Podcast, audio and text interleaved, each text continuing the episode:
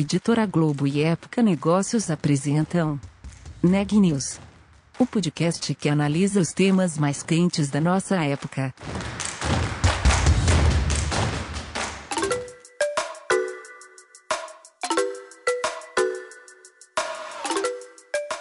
Olá, eu sou Daniela Frabasile, da Época Negócios, e você está ouvindo mais um episódio do Neg News, nossa série de podcasts sobre como navegar e liderar em tempos de incerteza. Hoje eu estou com a Mariana Walter e a gente vai falar sobre o setor automotivo. Mariana, conta um pouco da entrevista de hoje. Após um primeiro semestre com resultados positivos, agora a Fiat tenta evitar que o problema mundial de falta de semicondutores afete a produtividade por aqui. Conversei sobre esse assunto com Irlanda Erzola, diretora da companhia na América do Sul. Falamos ainda sobre o primeiro veículo elétrico da marca a chegar ao Brasil e os planos da montadora para esse setor. Boa tarde, Erlander. Primeiro, muito obrigada. É um prazer ter você aqui no Neg News. A primeira coisa que eu gostaria de perguntar é: a Fiat fechou o mês de maio no topo do ranking de carros mais vendidos do Brasil. Vocês adentraram em 2021 como líderes de mercado. Isso era algo que vocês imaginavam no começo da pandemia? Ao que vocês atribuem esses bons resultados? Olá, Mariana. Um prazer estar aqui com você. Quando a gente se viu diante da pandemia, nós tínhamos muitos planos, evidentemente, pela frente, lançamentos importantes que tinham que acontecer e sem nenhuma dúvida nós tínhamos a expectativa pré-pandemia de que possivelmente ao longo do fim do ano nós estaríamos brigando pela liderança de mercado, né? E que especialmente no ano de 2021 a gente estaria muito bem preparado né, para poder estar pela, pela liderança de mercado diante de tudo que tinha para acontecer. Então já era algo esperado, sim, porém, é, aquele momento onde a pandemia é, teve início foi um momento onde a gente viu riscos enormes no plano, porque nós não sabíamos bem quando os lançamentos poderiam acontecer, nós, evidentemente, fomos obrigados a parar a nossa produção, mudar muito os nossos planos, é, diante daquilo que estava desenhado no período pré-pandemia. E eu diria que as nossas adequações, né, os nossos movimentos durante é, a pandemia foram movimentos bastante assertivos diante de tudo aquilo que aconteceu no mercado. Nós conseguimos realizar o lançamento da estrada no momento bastante adequado, mudamos bastante o plano inicial, trazamos basicamente mais de três meses o lançamento diante do período que tinha sido desenhado uh, inicialmente. Porém, no momento em que ele aconteceu, ele aconteceu de uma forma muito assertiva. O carro foi um, um sucesso é, arrebatador no mercado, vem inclusive liderando né, o, o ranking de vendas ao longo, ao longo desse ano, mas desde o seu lançamento em junho do ano passado, né, julho do ano passado, é, ele vem performando muito bem. Nós, inclusive, temos investido bastante para aumentar a nossa capacidade produtiva com a Fiat Strada e o carro está performando muito bem, basicamente diante de um movimento que o mercado tem feito no sentido de encontrar né, nesse produto é, um carro que alia muito bem a funcionalidade de uma picape com o conforto de um carro extremamente ágil né, para a cidade e para o campo. Isso tem feito muito sucesso e o carro está dando muito certo. Evidentemente, ao longo de todo esse período, nós também investimos bastante para melhorar a competitividade dos nossos produtos dentro da gama. Então, o Argo, o Mob, foram produtos que cresceram ao longo desse período. Basicamente, toda a nossa gama de produtos ganhou espaço ao longo desse período. E eu destacaria também, sobre o ponto de vista de, de produto, principalmente nesse ano, o lançamento da nova Toro. A nova Toro é um flagship da marca Fiat. A Fiat se destaca muito dentro do segmento de picapes. É, para trazer um número bastante é, atual, no, no mês passado nós fechamos a participação de mercado da Fiat no segmento total de picapes em mais de 50%, portanto, uma cada duas picapes vendidas no Brasil é Fiat né, com a Estrada e com a Toro. E a Toro, sem nenhuma dúvida, impulsiona a marca Fiat sob o ponto de vista de tecnologia, conectividade, design, de uma forma muito intensa. A marca vem, é, ao longo dos últimos anos, ganhando espaço sobre, sobre a ótica de valor percebido. uh, junto aos clientes, entre outros fatores, claro, né? Houve todo um, um trabalho de reposicionamento da marca ao longo desses últimos meses, porém eu posso afirmar com muita segurança de que a Toro tem um papel fundamental, muito importante em todo esse trabalho de crescimento sobre o aspecto de valor percebido da marca Fiat ao longo desse período. Bom, uma das coisas que a Fiat fez durante a pandemia foi a criação de um marketplace. Essa digitalização, ela já estava nos planos? Como que ela refletiu nos negócios? Olha, a gente vem investindo na digitalização e em melhorar a nossa performance diante de tudo aquilo que envolve o ambiente digital, sejam as nossas redes sociais, o nosso site, enfim, as ferramentas digitais que a gente procura disponibilizar para os nossos clientes, os nossos aplicativos, enfim. Existe uma movimentação muito intensa da marca Fiat nesse sentido, porque a gente sabe que, evidentemente, o, o comportamento das pessoas tem mudado muito ao longo dos últimos anos e, principalmente após a pandemia, sem nenhuma dúvida, o nível de utilização das ferramentas digitais cresceu muito, especialmente naquele período inicial, onde todas as lojas basicamente estavam fechadas a gente não tinha nenhuma possibilidade de atender o público pessoalmente né, nas nossas concessionárias, era fundamental se desenvolver rápido no aspecto digital para que as pessoas pudessem ter acesso às nossas promoções, para que as pessoas pudessem conhecer com mais facilidade quais eram os produtos eh, e os preços né, de cada um desses modelos no estoque dos concessionários, porque naquele instante, veja, eh, a produção estava parado, né? O nível de faturamento para as concessionárias era muito pequeno em virtude das produções absolutamente estagnadas. A gente precisava de alguma forma fazer chegar ao cliente da maneira mais rápida e eficiente possível as ofertas dos modelos que nós tínhamos dentro de cada uma das nossas concessionárias e aqueles que, claro, estavam prontos dentro do estoque da fábrica.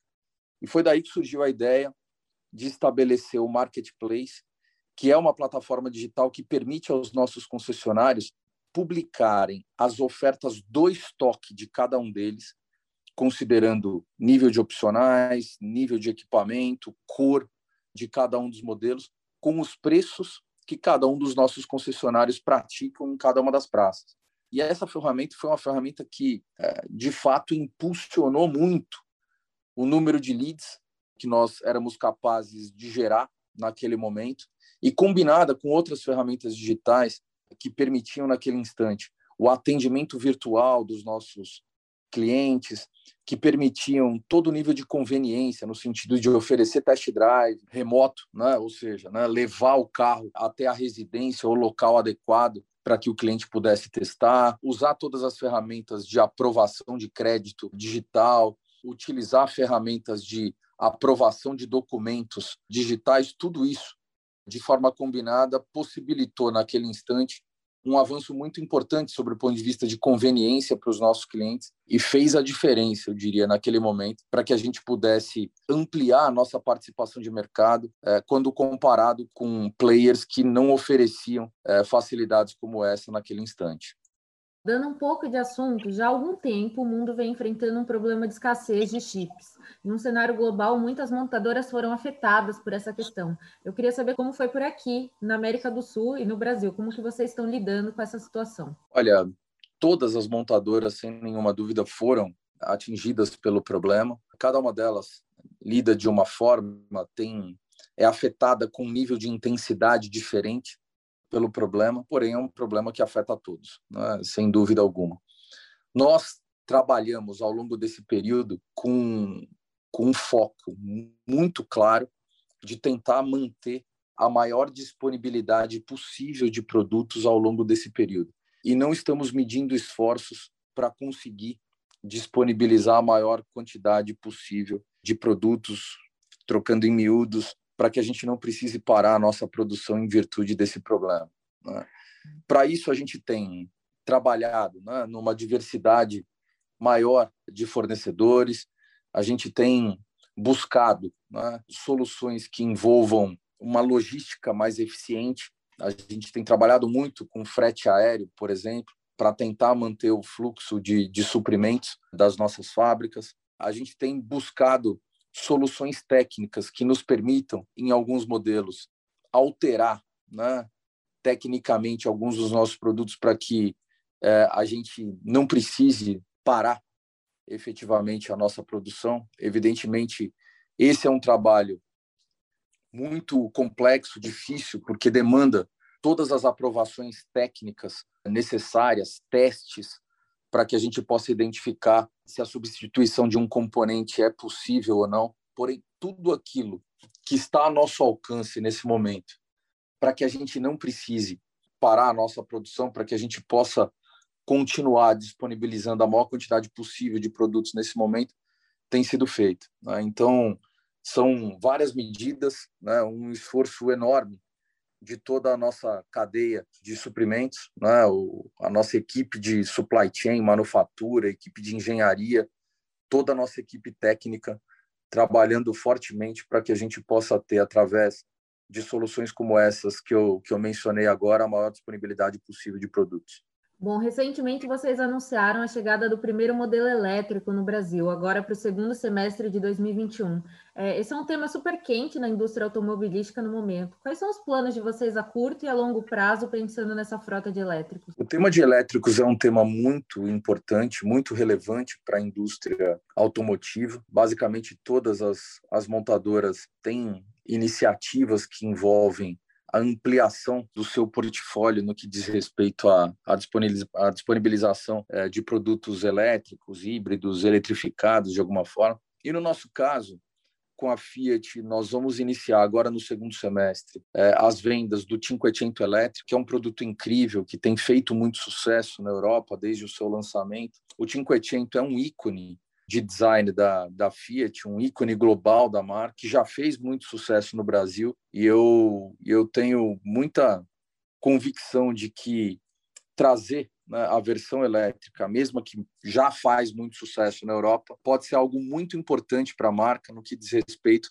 a todo esse trabalho que a gente vem fazendo no sentido de melhorar o valor percebido né, da marca aqui, no, aqui na região, né, na verdade no Brasil, toda a América do Sul. O Cinquecento elétrico ele, ele vem absolutamente full na sua versão top para cá. Eu tenho certeza que vai ser um carro que vai surpreender as pessoas sobre o aspecto de tecnologia, sobre o aspecto de performance, mas principalmente, né, até né, em virtude de tudo aquilo que a gente hoje sabe né, que, que envolve a decisão por um carro elétrico no Brasil. A gente ainda tem alguns problemas de infraestrutura em algumas regiões, é, a gente ainda tem limitadores né, que afetam bastante hoje, especialmente aquele que envolve a acessibilidade, né, em virtude dos preços né, dos modelos elétricos no Brasil. Ainda é algo que, sem nenhuma dúvida, afeta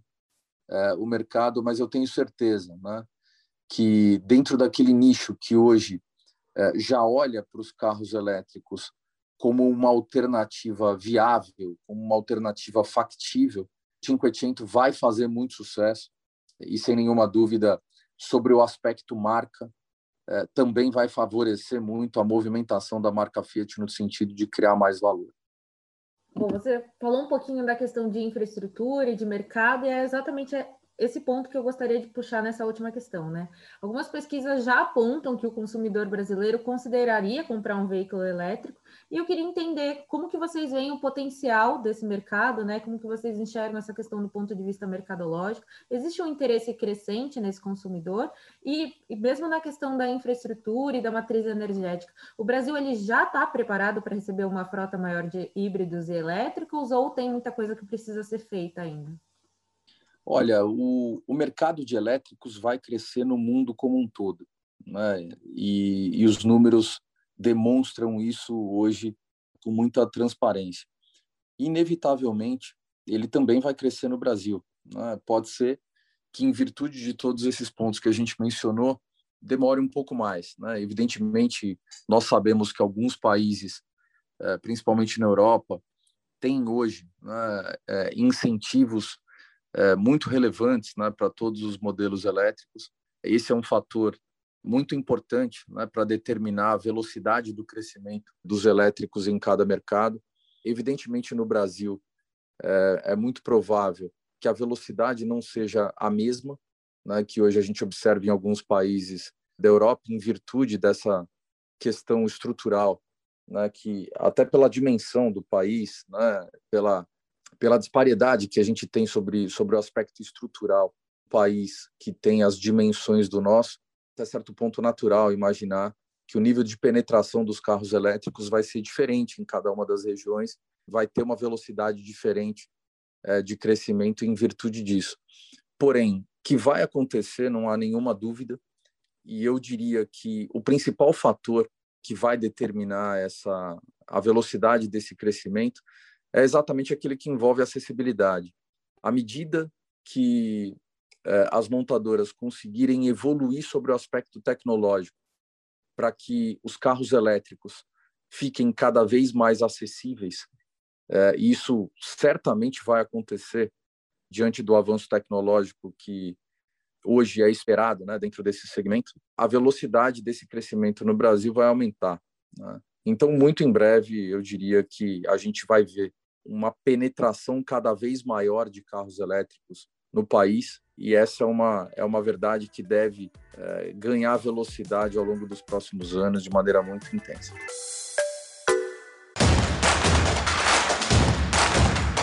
Esse podcast é um oferecimento de Época Negócios. Inspiração para inovar. Não deixe de conferir nossos outros podcasts. Presidente Entrevista Presidente. The Office. E os negócios da nossa época. Ouça, acompanhe, compartilhe. Vamos fazer deste podcast o nosso ponto de encontro.